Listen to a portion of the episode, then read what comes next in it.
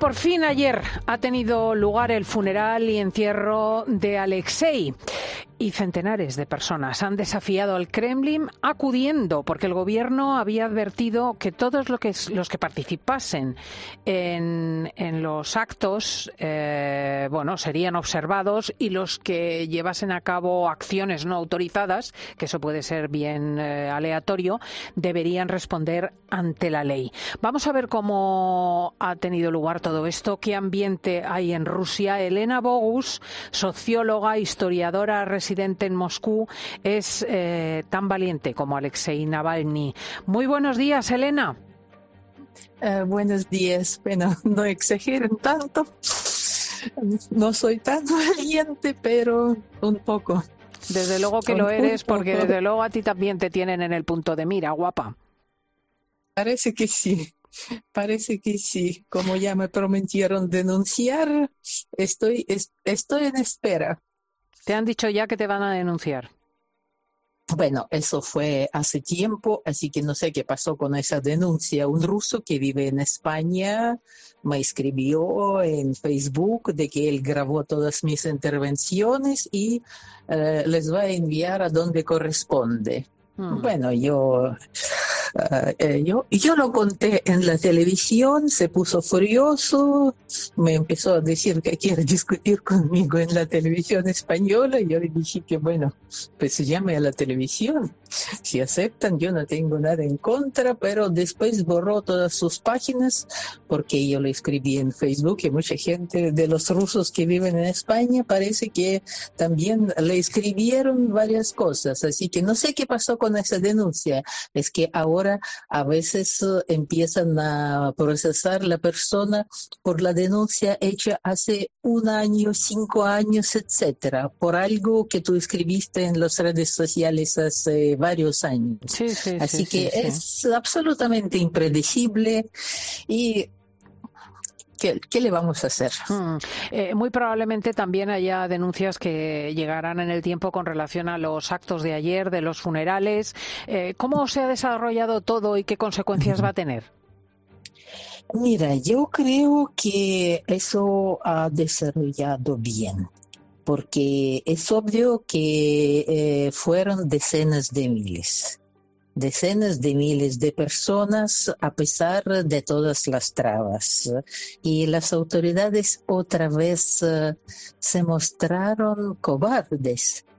Empezaron a acercar la iglesia, el cementerio, poner no sé cuántas... Eh, cuántos autos de la policía, etcétera, etcétera. Entonces, eh, Ah, el intento fue asustar a la gente y me parece oh, bastante abominable lo que dijo hoy el secretario de prensa de Putin cuando le preguntaron si tiene algo que decir a los parientes de Navalny. Dijo que no, que no quiere discutir nada sobre su papel político, no tiene nada que decir eh, a los parientes y solamente quiere avisar a las personas uh, que se abstengan a las acciones no sancionadas, como se llama esto.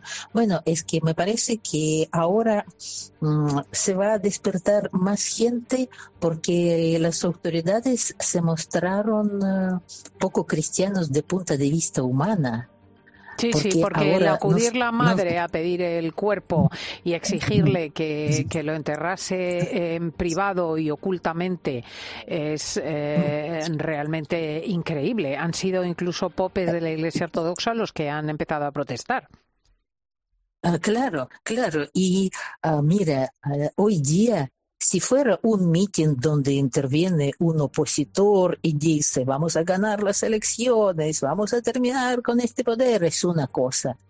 Y cuando es un funeral donde la gente va simplemente a despedirse con una persona, poner tantas trabas, no sé, es, es, es una vergüenza. Y se nota que es mucha, mucha gente se puso a pensar, y los que fueron a despedirse con Navalny no necesariamente son sus partidarios, sus aliados fuertes, etcétera simplemente son las personas que mm, están contra la política de Putin, contra la guerra, etcétera.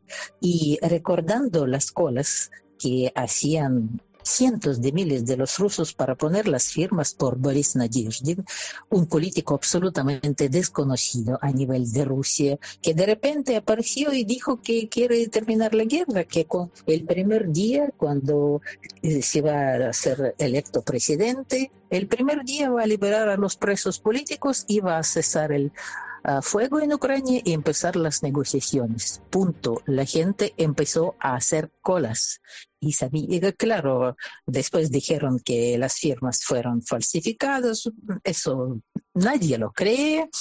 Ah, pero mm, a veces ah, los cuadros, estos, los fotos los videos hablan más que las encuestas sociológicas que también pueden estar solamente falsificadas en un país donde de hecho existe una dictadura.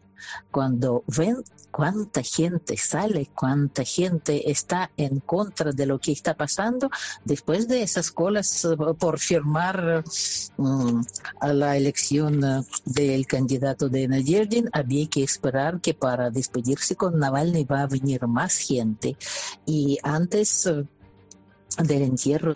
En más de 200 ciudades aparecieron los memoriales espontáneos a Navalny y la gente empezó a poner flores en cualquier monumento a las víctimas de la represión política. La mayoría de, los, de esos monumentos se refieren a la época de Stalin y bueno, es también una alusión a dónde hemos llegado. Hmm, hmm. La verdad es que es un momento pavoroso porque por un lado puede estar esta reacción profunda, real de la gente, pero por encima está una dictadura omnipresente y la amenaza incluso de la expansión de la guerra, porque tanto los países bálticos como los países escandinavos tienen el miedo en el cuerpo. Eh, ¿cómo, ves tú eh, la evolución de la guerra de Ucrania? Mira, el problema es que no hay evolución. La guerra en Ucrania no evoluciona, está estancada más de un año. Y mm, al parecer, durante todo el año pasado, Ucrania Ah, no pudo avanzar y Rusia tampoco. Entonces eh, esto mm, se convirtió en una guerra de trincheras. Ahora en los últimos un par de meses Rusia empezó a avanzar un poco en el frente, pero ah, pues, todos los expertos militares independientes dicen que Rusia no tiene fuerzas para una ofensiva grande.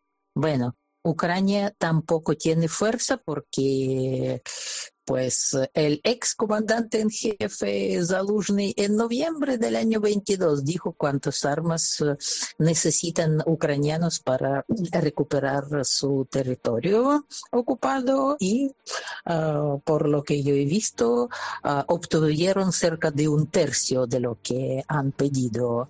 Así que la cosa no funciona ni, ni de uno ni de otro lado, así que se puede, eh, se puede esperar eh, cualquier cosa. Ah, Putin mm, en su discurso ayer en la Asamblea Federal otra vez recordó cuántas armas tenemos, que tenemos a las eh, unidades militares con las armas nucleares en estado de alerta, mm, etcétera, etcétera.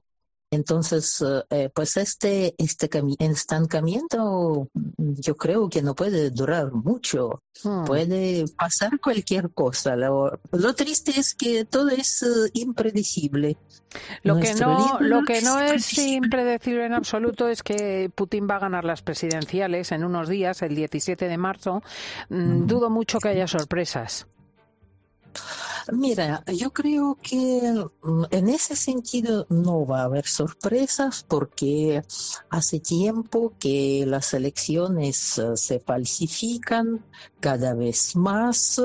Ahora tenemos también la votación electrónica por Internet porque eso es eh, absolutamente incontrolable y más fácil a falsificar.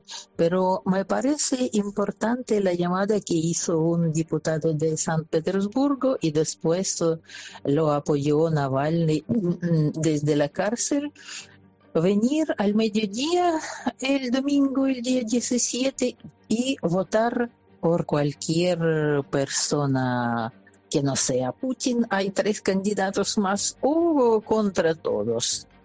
Porque eh, la gracia es eh, que la gente venga a votar y a votar en contra. Claro que esto no va a cambiar la, la suerte de las elecciones, pero esto otra vez puede ser una muestra de que la gente está dispuesta a salir y hacer algo. Y así poco a poco la situación ah, va a cambiarse y nadie sabe qué va a ser eh, la última gota. Mm. Eh, aquí tenemos desde luego la sensación de que hay Putin para rato y que Europa poco puede hacer porque parece que las sanciones, las resoluciones no sirven para nada y también lo piensa y así lo ha dicho en el Parlamento Europeo la mujer de Navalny, Julia Navalnaya. Si realmente queréis derrotar a Putin, debéis ser innovadores. Tenéis que dejar de ser aburridos. No podéis derrotarlo pensando que es un hombre de principios, que tiene moral y reglas.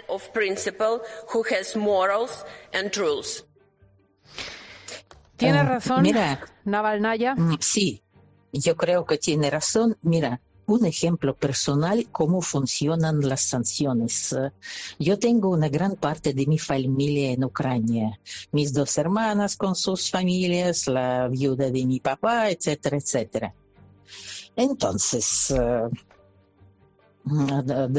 desde que empezó la guerra, a los rusos les cortaron todas las eh, transacciones con las tarjetas bancarias, etc. Entonces, antes yo podía enviar el dinero a mi hermana a Ucrania en dos minutos, en dos minutos por internet con una tarjeta del banco ruso. Ahora no lo puedo hacer.